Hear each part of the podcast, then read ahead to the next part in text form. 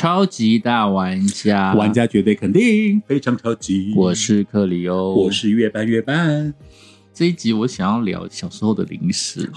小时候零食，我觉得小时候零食比较好吃哎、你小时候爱吃零食啊？对你小时候这么胖是因为吃零食吗？先生，你又要在我在我一次跟现在在听广播的人说，我国小毕业一百五十六公分身高，国小毕业一百五十六公分，体重六十八公斤。呃，那个老师会考哦，因为他已经讲三级了，我小时候就是一个大圆球啊！我不知道我小时候被所以到底是体质有没有到底是体质的关系，还是你爱吃零食？基本，上有体质的关系，因为我们嗯，我妈妈胖胖的，哈哈，然后我们家三个兄弟都胖，哦，然后我国小四年级以前没那么胖，可是国小四年级开始，那时候小时候都喝养乐多，我们三兄弟一人一瓶，一天每天都喝一，人一罐，对。然后我还说我玩躲避球被砸嘛，然后我还三不时要到什么保卫室什么去借针线，嗯哼因为裤子被我啪破了，对。所以我从小就自己缝裤子。所以你看我那时候国小毕业才一百五十六公分的身高，嗯。虽然也算高啦，嗯，但也没有比女生高，但我体重已经六十八公斤、七十公斤了耶。我跟你讲，我超汗颜的我还记得我小六的时候的身高嗯，好像是一百六十三，你比我高哎，嗯哼，但我高中毕业的时候就一百七十三，所以六年我只长十公分。所以你小时候爸爸妈妈很开心说哇，你爸长蛮高，有我小小六毕业的时候，那时候一六三公分的时候，嗯家长都超开心新的。的，你坐对最后一排了吧，豆豆？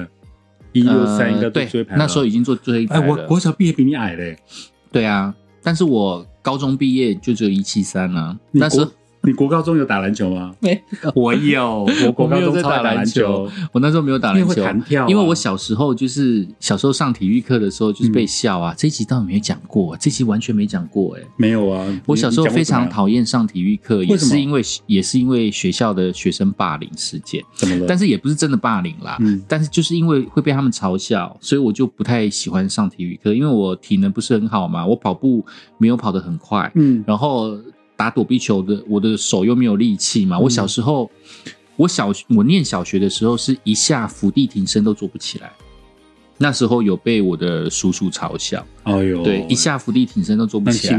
所以因为所以打躲避球我就没有用啊，嗯。所以打躲避球要 can 啊，要砸人对啊，要很用力，你的手要很用力啊。嗯。排球我也打不好啊，篮球我用那个手臂就啪，对啊，打篮球的时候我又会带球走，因为我永远抓不到那个 tempo。嗯，其实也没什么练习，然后就是因为被笑，你就会越不敢去上课，，小时候都被笑。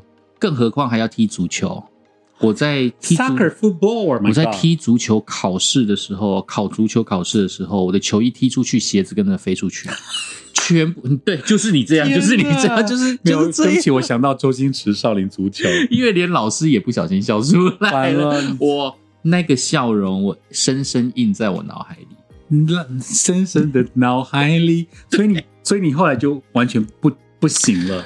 对我的挫折感太重，所以我就很我不喜欢上体育课。因为挫折感很重。对，我就超级不喜欢上体育课。这是我第一次听到，Podcast 也是第一次讲。对，然后就是，哎，为什么要聊到？对，我们从零，食聊到体育课，好佩服 我们。我就说，我们干嘛设定主题？因为每次阿克一开麦，我们说我们照你的 tempo 走，阿克说好，一开麦，Hello Hello，我是胖胖。哎、我们小时候体育课，结果完全聊的都不是，不是要聊到体育课了？因为我说我小时候很胖，所以我是你问我说小时候是胖的吗？哦爱吃零食打吗？篮球，对打篮球。那我就说，因为我国高中有打篮球，然后你就扯到说你小时候很不会运动。那我因为我问你说，哎、因为我我觉得我是国高中有打篮球抽高的，那我想说，哎、你不用再复述一你遍。为什么国小毕业那么高，为什么高中却只长了不到十公分？结果你就自己牵扯到你小时候被霸凌的记忆。你好会脱题哦！听众朋友都把我们记在心上，写笔记本。你们好再烦你们再写一个政治哦。啊，这两个主持人又脱题了，从小时候零食跳到篮球、足球、排球被排斥，到底什么时候才可以聊到小时候的零零食？好，我们再等几分钟，我们先让阿克笑完。啊，因为我也很佩服他们，想说，我心里想说，你什么时候要拉回正题？因为他他们明明开麦前他说我们来聊小时候的零食，我说好啊，小时候我最喜欢干嘛干嘛点，一开麦三二一，睡觉你一直在一直在聊你胖的事情，有没有很好笑？所以我们我们干嘛设立主题？因为一开麦，Hello Hello 聊，哎，聊到他小时候玩足球、排球啊，太好笑了。不过那时候，因为你可能缺，就是因为你体能都被笑，所以你反而也不敢展现。对，好，但那我是我小时候篮下表现很好，所以我就是弹跳弹跳，所以我就抽高了吧。哦，好，嗯，那阿克现在笑出眼泪，所以听 podcast 你们，现在阿克在用面子擦眼泪，好，那那你什么时候？那你什么时候有讲到你爱吃的零食？我下课我下课的时候一定会买弹珠汽水，啊，小时候很喜欢喝弹珠汽水、对，啊，而且那时候的弹珠汽水啊，我就觉得很奇怪，因为我觉得弹珠汽水的瓶子很漂亮，嗯。但他瓶子都不会给我，他把弹珠汽水嘣，然后就倒在塑胶袋里啊，对对面对，他倒塑胶袋里面之后，插根吸管再绑起来，就拿来就像那个椰子水有没有？外带的椰子水是这样子、啊。我对啊，对啊，对啊，啊对对对，然后弹珠他们要瓶子呢？玻璃瓶，他们要回回收啊。对啊，瓶子可是你给我喜欢的是那个弹珠不见的那个瓶子，对不对啊对啊对啊我小时候曾经想过，那个弹珠跑哪去、欸？就在里面，就在里面。对，我想说，就是压迫的那一，它往下压的一瞬间，气压的反应嘛，产生了气泡泡。嗯可是我们就在乎那个爆跟那个气有对冒泡泡的感觉啊。对而且除了这个弹珠汽水，我小时候也很喜欢。我不知道你有没有有过这种回忆，有一种橘子汽水，嗯然后橘子水，然后它是用塑胶管绑住，嗯，然后我一咬破那个角角，然后喷牙齿，然后喷在自己的舌头这样，嘶然后是那个橘子水甜甜的、香香的。你应该没记忆哦，对不起，这什么鬼高雄的干妈东西，高雄的干妈店可能没有。那我们小时候回忆的那个学校旁附近都会有一个干妈店，嗯嗯嗯，好，那种给你抽牌子那个有吗？对有印象吗？哎，还有那些什么干掉的那个鱿鱼丝，嗯。然，后你要抽大牌、双号、单号，对。然后你会有那种什么，跟你讲的弹珠汽水，对，还有我讲的那个那个他没有印象的橘，听众朋友，你们有没有那种有那种条状的橘子水？我知道那细条子对对，然后啊，有一种细条是软软软的啊，不是软膏香，蕉油的那种香香的软的，然后一种是橘子水，嗯它橘子水也有粗的哦，然后你就咬脚脚，然后这样喷自己牙齿或者喷在舌头上面，哎哎好好玩哦。对啊，小 小时候都不知道为什么这样很好玩，对啊，小时候真的很好笑，莫名其妙。而且我嗯我不知道你们有没有那种九白啊，有没有？就是那种抽这样抽牌子啊，然后抽开里面什么嗯双号、单号。对对对我还，记得我们曾经有有一个小朋友欺负那个阿嬷啊，嗯眼花，嗯他把比如说他要双号才有得奖，嗯，结果他牌子是九九，他就把它颠倒说啊，我有六六得到我，颠倒变六六，就阿嬷还给他。好聪明哦，到底是谁啊？那小朋友不是你吧不是我，不是我，我不敢欺负阿嬷。然后我就印象很深刻，哎，我心想那时候我的正义小天使在纠葛我到底要不要跟阿嬷讲，嗯，可讲了我又怕被那个学校的小霸王打，对所以我就想算了，我就没讲。，so 对啊所以可是这个印象我很深刻，就他他把那个九九倒过来变六六，嗯，印象很深刻。超好笑，而且那种干妈店里面的卖的那种小蛋糕啊，都好好吃哦。那你你自己你小时候最喜欢吃的零食是什么？你可以讲零食了哈，还是你要讲排球？因为前面时间拖太多了，我们零食，我们临时黄老在那个。对，先听完，先听完黄老师，黄老师讲完了之后，我们再来聊零食。欢迎老师登场。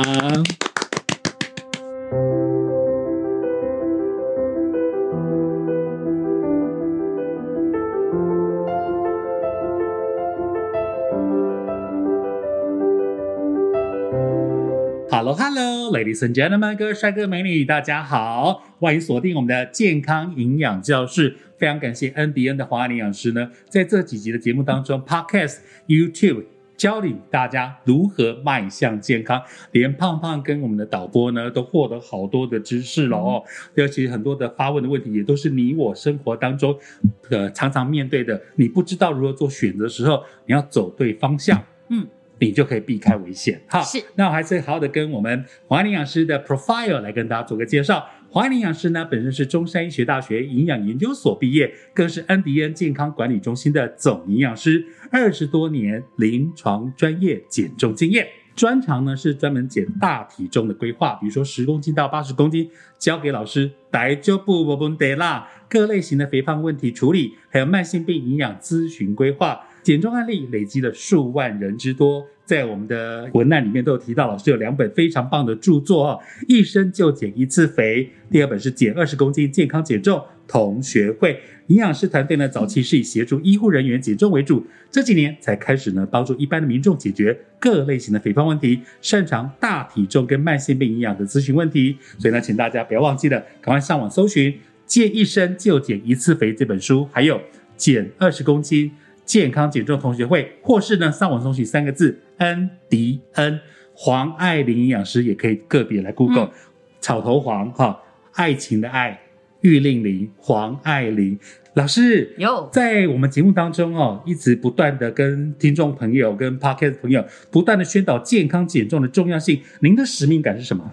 啊、我认为呃，爱要及时，嗯，健康也要及时。很多那个学员会问我说：“老师，你认为早一天减跟晚一天减有什么差别吗嘿呀、？”我认为非常有差别。哦，早一天减，你的脂肪就可以早一天不要跟你说拜拜多离开你，嗯然后你的慢性病三高，因为我们我们我们每个人每天都在不断的新陈代谢，嗯，你应该要把好的东西不断的制造出来，嗯然后不好的细胞赶快的把它代谢出去。是，那减重就是一个很好的一个途径。嗯，所以为什么要很积极的鼓励大家，想要减重要马上及时，不要拖。你有没有发现会胖的人都会一直拖对我明天再开始减呐、哎呦，对过完这个年假过后，我先讲再讲啦。啊？对哦，啊过来来，嗯，好，我我啊，好你把这这来开戏啦。嘿，然后我们都常开玩笑说，嗯，好，呃，还没过年的时候就说啊，那我等过完年再来减。嗯，过完年之后开始好，我等暑假再来减。没过不会跳那么快嗯，过完年先跳到春假，春假，嗯。然后春假过了就啊，清端午，端午，端午，对，春假过了清明，清明过了端午，端午过了中秋，中秋。中秋。啊，圣诞节，圣诞节，对，圣诞节过了又一年了，还有一年呢。不是安呢嗯，然后一年多个五公斤，因为每过个年大概就多个五公斤，嗯，这样累积下来就会很可观。其实不只是多几公斤哦，尤其是你会发觉你的同学录当中，可能很多的同学都因为疾病问题离开了你。对，我觉得这个是一种除了 RIP 哈 Rest in Peace 的一个悼念跟感慨，我觉得对自己好一点。就像您刚讲，爱要及时哦。是所以呢，其实老师曾经要跟大家讲说，肥胖这两个字呢，其实就是一种慢性疾病，对尤其我们国人有十大死因当中有八项疾病都跟肥胖有关呢。对，所以为什么呢？很多人都知道说我我想要减肥，嗯那站在我们营养师的角度，必须减肥有六个主要的原因。哦，第一个，脂肪会不断的累积，是。好，所以我们刚刚讲到，你不今天不减，它明天就多一点，多一点，越来越多。嗯。再来，小时候胖，长大会更胖，是。所以会影响你的自信心跟人格的发展，特别是现在很多的青少年哦，大概如果他真的在呃呃国中、高中时期就破百公斤的话，以后一定会更更胖。嗯。那更胖的结果是因为别人会嘲笑他，他就不想骂迈出家门去工作，到后面不不得已会啃老。嗯不止男性哦，嗯女性也会哦，现在越来越多。那如果要让他恢复自信，至少要让他恢复健康。是哦，再来减肥就要减掉坏油。我是们刚刚说的就是一些身体不好的脂肪，就是包括脂肪肝，是哦我们要把它代谢掉。然后再来就是肥胖会增加离癌的风险，嗯所以要马上减重。还有隐藏的糖尿病，哦，就是肥胖跟糖尿病有正相关、哦，非常非常非常的相关哦。还有一个，我们要减掉有害健康的内脏脂肪。是内脏脂肪。在前几集节目当中，我们聊到这个糖尿病的一个是 trouble 哦。那胖胖的平常在广播当中节目里面也有这个家族遗传的糖尿病患者来跟黄爱玲营养师说：“诶，那我有糖尿病诶，适合减重吗？因为我们不是没吃东西哦，或是什么就会皮皮喘。糖尿病适合减重吗？糖尿病更要减重。更要减重。然后，如果你发现哦，呃，在糖尿病的治疗当中，因为很多人他知道自己有糖尿病，他会寻求医生的协助。嗯可是你如果觉得非常的纳闷，是为什么我的糖化血色素就是标准值是六以下，为什么你还是医生给了药，甚至打了胰岛素，嗯还是一直在六七八九十越来越高，没有因为用药或者打胰岛素而下降？嗯，这时候你要反思自己是不是因为你的内脏脂肪特别的肥厚，或者你的脂肪肝依然存在。是那医生会认为说，当你没有解决你的腹腔脂肪的问题的时候，这时候药物如果减药的话，你只会越来越严重，嗯所以它只能不断的帮你加药，啊，所以药就会越吃越重。越来越当得丢了哈、嗯没错，哦，哎，可是有时候讲到说吃的东西哦，呃，网友心里会想说，哎，老师，黄爱营养师跟胖胖，你老公呢，卡卡卡轻刚卡轻伤啦，嗯。啊我哈、啊就啃老族啊哈，啊不然就是廉价就窝在家里面，呃当个沙发马铃薯，是，好啊不然就是说这个好好的放松自己嘛，嗯，结果呢，我就去量饭店啊，去买那种特大包的洋芋片、特大包的鱿鱼丝、特大包的卡里卡里，啊，CP 值高嘛，啊，我就这边追剧。啊，想说啊要节食，对自己好一点呢、啊，其实那个特大包的那些零食，对自己会造成很大的麻烦喽，那健康。下场就会特惨，哈，特大包 下产，下场是很惨的哦。特惨。你你有没有发现，为什么老美哦，嗯，他们的吨位通常比台湾人来的更更厚实大更大，就是我们说的 king king size，king king size 可以高到四五百公斤哦。嗯我们我们国内大概两百公斤，就是要到两百公斤，我们就觉得已经是不得了了哦。嗯那一百一百五十公斤现在很普遍的啦。嗯那为什么跟零食有关系？没，哎呦，就是越大桶哦，越大桶的零食养出来的肥胖人口，就是族群就越大。越越多，越大只。嗯，所以我会建议，如果你要有一个好的生活态度，嗯。或者你想要积极的减重啊，嗯。家里面最好不要摆放任何的零食，嗯。不要摆。如果你真的很想吃，嗯。你就忍耐，就是呃，到到你的呃家住家的附近四周围，如果你那么有有耐心跟毅力的话，嗯，去便利超商买，哦，然后买的时候，对，请你挑小包一点的，小包一点而，且一次只买一包就好了，不要为了价钱哦折了健康。如果你为了那个那个便宜，就觉得哎呦大包比较便宜，天呀可是，CP 值高啊可，是吃到体内其实很伤。嗯大包的其实是应该要共享，哦就是说 family share，对对对，很多大家一起吃啊。如果说你只有一个人想吃，那我建议鳕鱼香是有最小包的，你就找最小的。嗯，然后豆干的话，你就买一包，因为豆干嗯一包有五片，其实嗯咬到来其实也很累了啦，牙齿都哦酸了，还有一个，通常想吃的念头，有时候会因为、呃，你可能有吃到，就会抵消。就满足了，然后为什么我说家里面不要有零食柜？就是你有没有发现，不管是谁，包括我。家里面只要有零食的话，你就不把它吃掉，好像很对不起它。对，你保存期限快到了，对你走过去就会想说啊，算了，把它吃了吧，因为很方便，嗯，方便就会导致你把它吃下去的后果。嗯那我们为了要避免这样子的后果，嗯所以我们不要让自己太方便，哦，不要那么方便，你就不会那么容易的变胖。我觉得这个是一个人性的考验。是还有一个，最好是吃完晚餐后赶快刷牙啦。啊，嗯。刷干净之后你就想到啊，还要再把它一吃东西，好麻烦哦，我懒得再刷第二次。一般来说是刷了牙就不会想吃，刷了牙如果还是想吃，啊，我老公就诱惑我吃啊，啊，我男朋友就那边哀哀叫啊，说叫我陪他吃啊，怎么办？烦死了，来找黄老师啊。好，这呢，我找黄老师就对了啦哈。哎，真的是很有趣。而且我觉得啦，其实像这医疗人专业人员哦，他们在跟对这个跟病患哈，或是跟听众朋友或黄老师自己也是啊。你看你你教导过的正确减重案例累积数万多人呢，是要举的例子举不完呐、对但是呢，往好的方面想，胖胖的听众 Podcast 的朋友，一通电话。打到北部的零二二三八八八二八二，中南部地区打零四二四七三八零二零。结果他们下定决心跟老师约了时间，亲自真的来赴约，带着健康报告给老师一个小时 talk about 聊一聊，跨出健康那一步。有的是老公陪老婆来，有的是男朋友陪女朋友来，是结果两个人一起减，对减的健康又快乐。哦，还有母子党的，就是母子党，的也很多，嗯。然后或者母女党的，嗯。哇，就是因为妈妈其实一方面我觉得应该是担心小孩子，嗯。她就想说好啦，我就陪你一起剪，嗯。没有想到自己就是长辈，因为陪同小孩子嗯一起来、哦。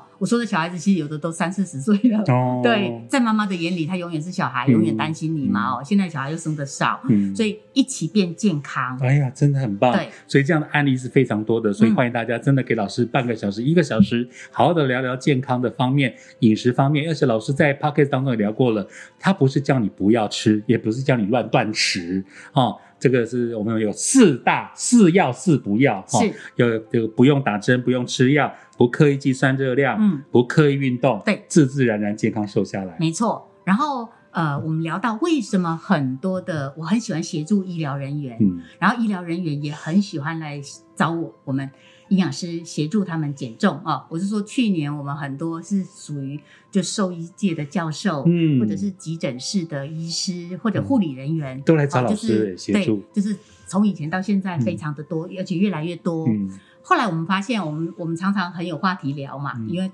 做的工作其实很正相关。嗯然后我们共同的感慨就是，为什么医疗人员很喜欢、很愿意呃提前预防，让自己的内脏脂肪消除？嗯因为我们会担心会遇到兔死狐悲的感慨。每日一词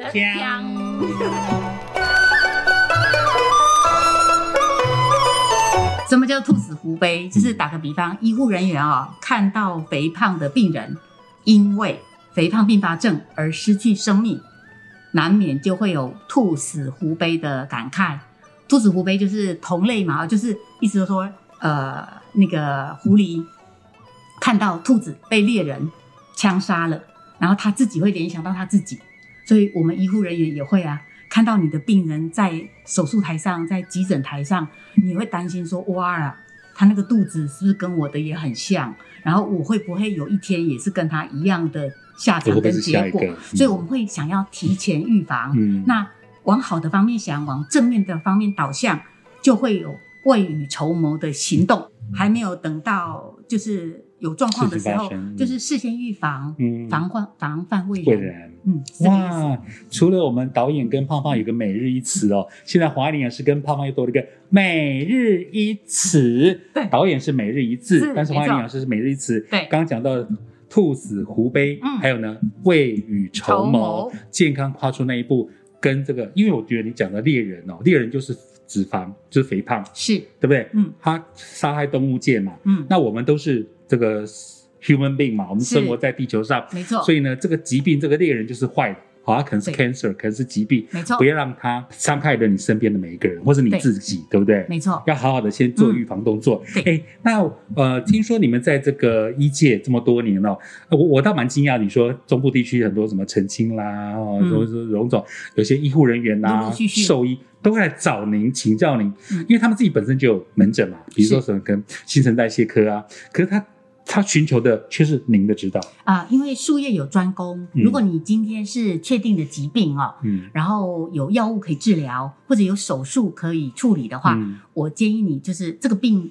会往医院去的话，都是比较严重了。嗯。那一般我们营养师是属于在预防医学或者在预防营养学这一块哦，嗯。我们比较擅长，嗯。所以我们擅长做还不要那么严重的状况。嗯打个比方，你不能等到严重糖尿病的时候再来治疗糖尿病啊。我我的印象哦，就是我们常常会看学员的那个健康检查报告，然后一般在诊所或者是医院做的血检报告，它通常会少了一个叫做糖化血色素。嗯若以血糖来说，会验饭前血糖哦，糖化血色素或胰岛素的阻抗通常都不做。嗯然后在二十年前啦，那时候真的比较落伍。我曾经有学员就是会问医生说，呃，为什么医院不做这个糖化血色素？啊、哦嗯。那医生会回答他啊，等到有糖尿病，这个是有糖尿病再来追踪的指数。嗯。哦，就是医生会认为说有糖尿病再来治疗，那也不能怪医生，因为他的环境就是当你有疾病的时候，我可以我可以出手的时候啊，嗯我会很积极的治疗你。嗯可是当你还没有疾病的时候，这时候也无从下手。嗯那我们我们营养师比较想要在你还灰色地带的时候，就是你已经 borderline，就是临界值的时候，这时候我们就要赶快下手了。靠自己对嗯，处理你的肥胖问题或者处理你的一些慢性的疾病。那糖化血色素当然这时候就要观察你的指数是不是已经有偏高了，嗯。或者很多人是饭前血糖正常，嗯。可是糖化血色素异常，嗯。他永远都不知道，嗯。等到知道那一天心脏就塞住了，就已经心肌梗塞了，嗯。那为时已晚。alarm 叫警戒就已经发出来了，对哦没错，为时已晚。对，然后呃，在呃，我们我们为什么在医护界哦？因为我们常常看到，就是很多的一些大手术是跟嗯肥胖症相关的，是，所以很多学员会告诉老师说，他觉得呃减重的一些小花费哦，比起未来要花的大大手术费或者医院的大花费，他觉得真的非常的呃。嗯觉得非常的有价值，嗯。而且觉得非常的便宜，嗯。就是以他他他大概他认为他自己很贵啊，所以他会觉得说，生命无价嘛因为人人认为自己贵的时候，你就会觉得说你的花费都是便宜的嘛，哦，那个心态上面，那这是比较正面积极的人。嗯。然后我们来可以来分享说，如果当你是一个超重一百多公斤的一个肥胖者，就是超重理想体重大概二十公斤、三十公斤以上的一个患者的话，你会要面临的会有可能是哪几项的重大花花费？第一个，我们叫做有的人就是胖到不得已，他会去做结肠胃间隔的手术，我听过哎，是，网络上第一个谣传说某某明星嗯。啊，星二代嗯，就是做这个结肠胃间隔瘦下来的嗯。第二个，我有个听众，嗯。哦，他就去做了这个手术，结肠胃间隔，他瘦了一阵子嗯，但后来又复胖哎，对，大部分我们看到的个案哦，复胖的比例比较高。嗯。你知道为什么会复胖吗？因为当下他在手术过后，因为身体不舒服，嗯。会痛嘛，当然吃不下，食不下咽哦，就好像一个人就是生了病一样，就是奄奄一息的时候，当然他那时候会暴瘦，嗯。可是他那时候的瘦是因为饿瘦的，嗯，饿瘦的身体会有记忆，他会觉得说好恐怖哦，大脑都记住，对，你要饿我，我快要死掉了。哦，对哦，就是身体会有一个嗯 CEO，、他会觉得说，这个这个主人实在是快要小命不保了，就有危机意识出现。等到你恢复，总会恢复嘛，只要你嗯活得下来，没有在手术台上挂掉。嗯因为很多肥胖的人是因为。呃，可能麻药没有办法下得很准，嗯或者说手术的意外状况，肥胖的人的意外状况在手术的过程当中比较高，因因为脂肪层厚啊，哦，就是处理的时间也要比较久，光开个盲肠就可能比一般人要多两倍的时间。那所以我，我们认为那个风险，就算你挺过那个风险，接下来你有恢复恢复你的就是食欲的时候，这时候会不会加倍吃回来？会，绝地大反攻，对，因为他觉得，哎，我现在已经胃变小了，嗯肠子变短了，那我应该可以大吃了吧？嗯，因为他的大脑没有手术，就是他的大脑的观念没有被修正，他其实我是肥胖的，对，他的糖瘾还没有被解离，对还没戒离就是他的糖瘾没有被戒离，嗯所以他其实只是一个有点，我觉得这样的行为有点像鸵鸟。就暂时性的躲避了，嗯避对可是你的问题永远在啊，因为屁股还是露在外面，嗯。你的身体还是在嘛。所以，我的意思是说，如果你要根本的改善的话，其实应该是从你的营养饮食下手，因为你嗯。最终、就算你做了结肠胃间隔，嗯。我我们很多学员是有做过的哦，嗯。就是十个里面大概会遇到，就是啊，应该是差不多二十个，二十个会遇到一个，嗯。并不普遍。嗯。可是因为现在 king size 多嘛，嗯。大体重的，嗯。有的来一百多公斤的，嗯呃有可能那个几率就比较高。是他们曾经做过类似这样的手术，嗯或者水球置放术，嗯可你会发现他们共同的问题都是又胖回去。对复胖，好，再来一个膝关节，膝关节这个很简单了，就是因为太胖了，嗯。然后负担大。呃负担太大，然后也是超过一百多公斤，嗯。可能年纪也大了。嗯。哦，我曾经有一个体大的教授，嗯。哦，就是我的学员，他是体大的教授，嗯。大概六十五岁那一年哦，嗯。还没退休，还可以兼课，可是他走路已经一跛一跛，一百一百了，天因为他的体重高达一百三十八公斤，哇。然后医生呃想帮他，因为评估手术，嗯。可是医生不敢开，医生认为如果就算他帮他开了膝关节复健怎么办？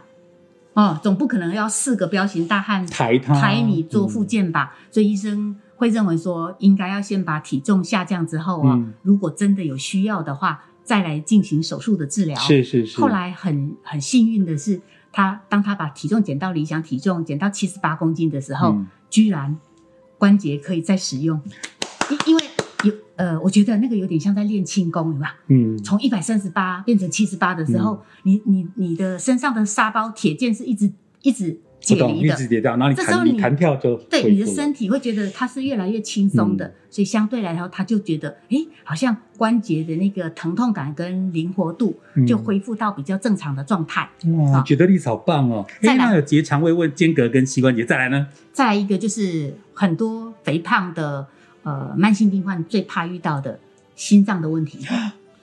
心脏，当你心脏阻塞的时候，不管是主动脉或者是三条冠状动脉，嗯它会塞嗯，塞了之后怎么办？怎么办？呃，及时的一个应该是说救命，就是要做导管，然后装支架哦，啊、然后这个支架的花费哦，刚刚我们讲到结肠胃间隔这些手术费都是很高哦，嗯都是破十万以上哦。哦膝关节置换术也是大概一个关节大概也是差不多材料费就要十万天哪啊，两边二十、嗯啊，不含手术费。嗯然后结肠胃间隔也是算十几二十万的嘛哦。嗯最贵的是心脏支架，哦，心脏支架早期有健保，可是嗯健保、呃应该这么说，就是呃每个人都认为自己很珍贵。当如果有医生推荐你比较好的材料的时候，嗯请问你要用那种很便宜的，然后可能会再重复阻塞的，还是你想要用有有一种支架比较不会再塞的？嗯那即便它比较贵，嗯那大部分人如果经济状况允许的话，他还是会选择比较比较材质好一点、嗯贵一点的自费的支架。是就人性嘛，这是人性，无可厚非。那据说我早些年，大概十几二十年前，认为一个支一根支架大概接近二十万钛合金的就已经很贵了哦。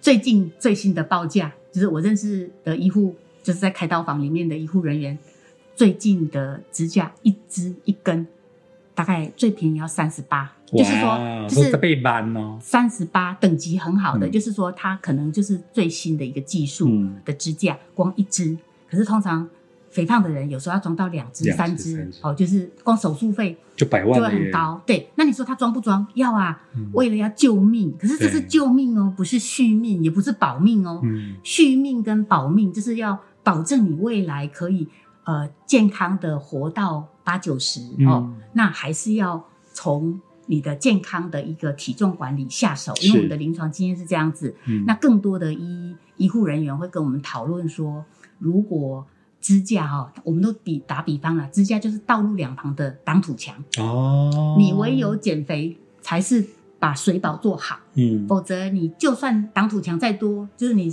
你的血管里面再多的支架，垮下来，对你肥胖问题没有改善的话，一个地震、一个台风就垮了，是啊，还是还是没有用。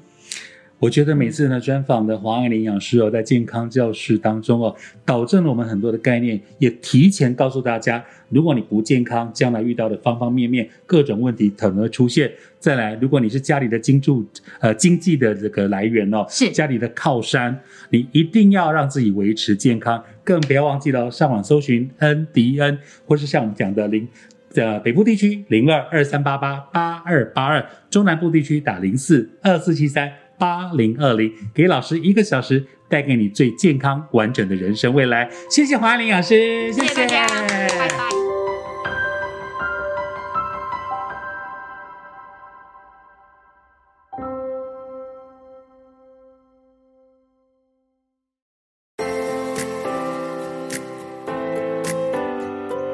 我从小就没有特别喜欢吃吃零食。哦，哪个品牌或什么口味怎么都没有？特别对，啊，然后我印象中我真的没有印象，我妈妈喜欢在家里摆零食哎、哦但是就是在我这一次就是北漂回到高雄了之后，我才发现妈妈的确会在家里摆零食。哦，因为我们除了三餐，就是我我回家跟我爸妈吃完饭之后，嗯我妈就是会把水果拿出来，嗯然后请给我们吃。吃完水果之后，又端零食给我们吃。好好的妈妈哈，嗯 一天到晚在那边就是在吃，我心里想说：天哪，我我在家会肥死，因为一天到晚都在吃。你坐下来哦，你刚吃完一个东西的时候，下一刻他就会拿另外一个东西去吃。阿克的妈妈真的很棒，因为阿克在北漂的那几年啊、嗯，我还跟有那个阿克妈妈说，你儿子啊、有早餐没午餐，有午餐没没宵夜，因为在报社嘛，嗯，你一天只吃两餐，一天只吃两餐。我知道，对啊，然后其实之后我就我其实非常能够体会黄老师在讲说家里不要摆零食，哦，因为你家里一摆零食的时候呢，你真的就会想要把它马上吃掉。很想把它砍就骨。你你明明吃两片，把漱口漱好了放着，过了一会儿你去看了一段，嗯，比如说甄嬛看到看到甄嬛的演到哪里广告，好吧，我再打开来吃两颗，嗯哼哼哼真的会有这种习惯呢。对啊，而且我我吃的又是超级超级超级肥的哦零食，因为我非常喜欢吃品客洋芋片，哦指定品客洋芋片，而且我不吃乐事，乐乐事的比较薄。对，我还想说我们会讲说数字品牌，或是说 某某代言，就你就直接讲了耶，我怕得罪。啊，品客啊，因为我很爱吃嗯品客，但是乐事就比较薄。对，然后但是最近呢，品客因为品客实在太罪恶，非常非常罪恶，而且嗯品客那种东西很奇怪。就是你一吃下来你就停不下来。我懂，我以前很胖的时候，我都买原味或是那个哦，那个叫什么辣洋葱，洋葱，绿色那绿色个，那一个超好吃，超。级那就算说你想说吃原味红色刷嘴也很刷嘴啊你一，直会告诉自己说我要买长的，然后你一定要告诉自己说我今天只要吃五分之一，对，但是不知道为什么你就吃掉二分之一了。而且甚至你在追剧的时候，你就把最后那屑屑倒出来吃完没。错，你就默默的把一整个长条吃完。所以最后呢，我就是跟黄老师一样，我如果我真的要吃的话，我就是买小罐。不管怎么样，我多想吃多想吃，多想吃，我一定只买小罐，而且我就不敢买大罐。你。讲的那个翘胡子，它其实后来有出出出迷你瓶，嗯，小小的，就是小罐的啊，对我就开始买小罐的啊。解那个欲望就好了。对，然后嗯。因为品客实在是太罪恶了，嗯。所以我之后就换了另外一个哦，很罪恶的东西，我想听听，就是 Toritos，这个也超好吃啊！是不是？对那个玉米饼，你讲的这些超台湾的零食真的超赞的，而且那个如果加上那种酸酱，有没有？对。哦，天哪！酸酱之外，我跟你讲，非常罪恶的是嗯下酒菜。因为去美式餐厅的时候，你喝啤酒一定会点它的玉米片，对它玉米片上面会淋烤 cheese cheese 啊，amazing，天生美味呢。你看，连上次我们去吃龙虾大餐，它的前菜也是洋芋，那个你讲的那个 onion，那个玉米片。玉米片，然后再加主厨这特制的酸酱，酸酱，对。哦，有够好吃的。对啊，对啊，对啊，Toritos 真的是超罪恶。然后那时候哦，那时候那个什么，就是黄老师说在家里就只能堆小包。嗯，，Toritos 我没有办法堆小包，Toritos 一定要买大包。而且它的小跟包包都是空气包，对，因为都是重点就是对空气包，你一打开之后吃个几片啊，没了。没错，就是真的啊就是你买小包的时候，就是就是这样啊，啊嗯大包就我懂，我懂还是这样。以前我还没有忌口的时候啊，我会去刻意拿小包，嗯可是小包比较便宜，大概二十五块、三十块。嗯可是你跟大包一样，一打开空气包，没错。里面真的没几片。对你讲的小包是真的超小包的小包吗？对对，就小小那种，差不多一个、哦，我讲的小包是正常包，我讲哦，的小包是正常包。经是我心目中的大包了。那那就是我的大包是家庭号，就 extra 对不对？或是那种过年过节那种量饭店在卖的那种哎，没没有，那那好像是特大特大包那。对它好像还有一个中阶版的，嗯，对中阶版的那个然后它里面真的只有装四分之一而已。对，空气包整包拿起来摇。对，而且台湾的，比如说你如果去那种美式大卖场，嗯，Costco 之类的，你既然有会员，你一定都是买那种，诶，他也规定你要买大包。嗯，可是呢，说真的，如果你真的有有对自己的健康着想，这种的行为真的要戒戒一下，对对对对对。然后之后呢，我朋友就推荐我吃了另外一个 也是罪恶比较？没有那么罪恶的，嗯，出来听听。那个叫什么啊？那就是那个，就有点像那个面面太郎，是不是还是什么的？啊，脆面那种脆面脆面就类似那一种张君雅的那类似张君，雅的那种，可是打开是橘色，比较有它就是很多条口感的，很多条面条粘在一起嗯，的那一种。或。是那种小圆球面球。张君雅是那种小小小块，对，它是小面球嘛，我不吃小面球嘛，嗯。我是吃的是另外一个那个 那牌子我有点忘记了。嗯。对，但是就是好多条面条，然后变成一个片啊，那个东西脆脆的很好吃。嗯，台湾的零食哦，你看不同时代，从小时候是乖乖啦、虾味鲜啦、可乐果你吃吗？可乐果，我可乐可乐果本来有吃，可是自从有个都都市传说说男生吃了会精虫死掉，我就再也不吃可乐果了耶。你有听过男生吃传说吗？有啊，男生吃的金虫死掉，还有另外一个木素芽。不是呀，我是因为味道，我从来不吃它。可是后来因为认识了黄爱营养师，我开始吃沙拉，对，所以只要有木薯，我都会全部吃光。木薯芽超好吃的，但我不知道它是不是会让嗯它有一种草的味。道了。啊，对啊，我喜欢吃草可。是因为你讲了之后，我才知道说，原来它会杀金虫哦，木树芽我记得好像也是冷感的。也是都市传说吗？对啊，我乖乖，我小时候很爱吃，而且我只吃五香，我不太喜欢吃椰奶。椰子的，嗯，但是椰奶也卖的不错。卖的非常，椰子是绿色的嘛？对。对啊，就是我们后来电台啊、机械啊、PA 这个都要摆绿色乖乖，啊，它这样保佑机器乖乖。哦，就买绿色的椰奶乖乖，然后吃吃五香乖乖。然后五。香是超好吃，而且小时候非常期待里面的礼物，对，以前他们都用小塑胶袋包一个小东西在里面，对对对对对，有以前好像有那个因为你不知道你买到是什么。对对对，对，然后它里面好像有一个那个类似，幸运签吗？嗯，我不知道他送送一个，就是好像那个在水水上的那个水敏，是不是、嗯会跳的那一种嗯四只脚？然后我常常就是会买到那个之后就开始在玩，玩它，嗯，然后你按一下就会跳，对对对然后它，就会跳。而且有时候打开之后，你会有这种惊喜的感觉，嗯，因为你不知道这包里面是附的小东西是什么。对，如果如果他附的是一个类似什么。类似现在人在玩什么卡牌的那种东西，它如果只是一个 Hello Kitty 类似那种的、的一个小磁铁的话，我就没有很喜欢。嗯对，很好玩呢、就是里面小时候就跟现在的健达出奇蛋一样啊对。，surprise 或者是扭蛋，嗯因为不知道嗯你得到会是哪个东西。健达出奇蛋还是可以那个拿来吃的。对啊，对，还有什么？小时候，小时候我最爱吃的就是染色的那个、那个、那个什么鳕鱼片，是不是啊？哦，就是有一种我知道，有一种就是它不是自然色，对对但是对对染成染成红色的那一个啊，每次都要买一碟，然后起来啃，对，然后啃完了之后又很难咬。对，然后你嘴巴就会受伤。嗯，它会先乖乖现在还吃得到哦，还吃得。到哦。，对啊，而且现在还吃得到可口奶汁跟孔雀饼干。小时候那个可口奶汁，还有一个什么可口，出那种类似像乌鱼子那种两片的可口奶汁的系列产品，可口咸的，美汁哦，不知道叫你你有这个印象吗？好像有可口奶汁是椰香，然后嗯。可口什么什么，它是有点像乌鱼子这样两片圆的。嗯哼哼，那但是我从小到大真的超爱吃可口奶汁，不过现在我发觉量贩店在卖的可口奶汁是缩小版的，嗯哼哼哼哼，减量，嗯哼哼哼哼，而且对没有没有像小时候那么，可是我觉得冰在冰箱真的好好吃。啊！你小时候有没有吃孔雀饼干的印象？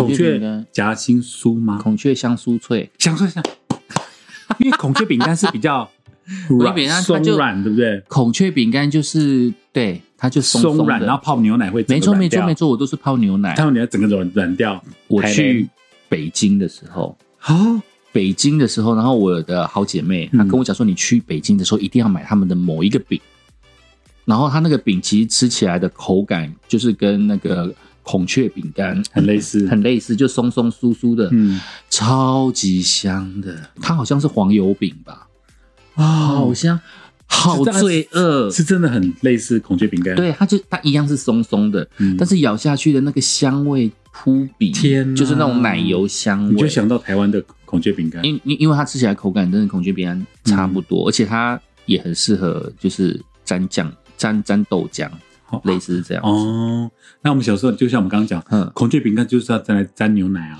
泡在那里要整个软趴趴。对对对。那另外一个个就是孔雀夹心酥啊什么的，我已经忘记了。。对，而且我小时候还有那个脆迪酥啊，对，会有个小玩小孩子的那个 logo。现在的人，嗯、现在都吃哪一种？我忘记了，就国外的，就是用铁盒子装的那一种。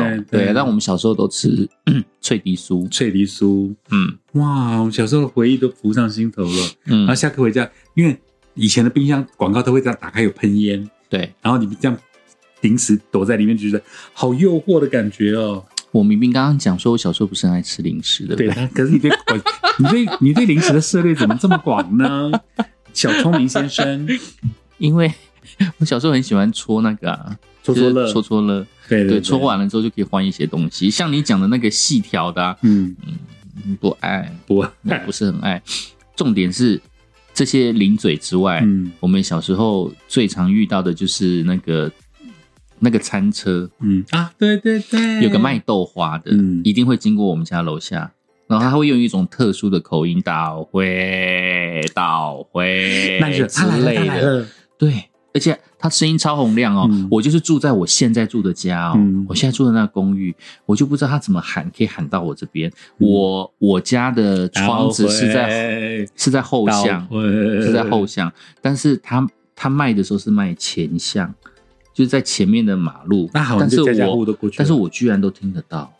我想说动画店来了，动画店来了，然后跟我妈讲说我要个十块还是十块钱吧。那是卖热豆花、冰豆花，是卖冰豆花，他也有卖热豆花，但是我不喝热豆花，因为热豆花只加姜茶。我小时候超讨厌我想说，你怎么可能会接受？我超超讨厌因为喝姜茶。寒流的时候，它真的只卖热的，它就加那个一像咖啡色那种姜糖，有没有嗯？热豆花，那夏天的时候它会卖冰的，对，然后我小时候就是一定要加糖水，其他的都不要，嗯而且一定会吃很甜。嗯，除了豆花之外呢，还有关东煮。哎，小时候的推车，那个经过我们家门前的推车也是关东煮，它一定会有藕类、鸭血，还有竹轮，我不知道竹轮有没有、嗯。对，反正我就是会点这一些，嗯，但是我不记得我有喝汤，他们嗯烫的那个东西汤好像不能喝，嗯，对，然后我只我只是夹我要吃的藕类我小时候超喜欢吃藕类，嗯，然后它上面就是粉红色的酱。没有，它那时候只有番茄酱，哦，对，那时候我就是吃那个配番茄酱，超爱爱翻了。印象留到现在。你们呢，听众朋友，你们最爱的零食是什么呢？不过为了健康的原因哦，能够少吃尽量少吃。至少是在外面吃啦，嗯，嗯去那个买那个零食包啊，不管怎么样啊，就还是买小包的比较好。虽然说小包没有那么划算，嗯但是小包真的比较健康。健康很重要哦。这期节目到这边喽，Ciao。下回见。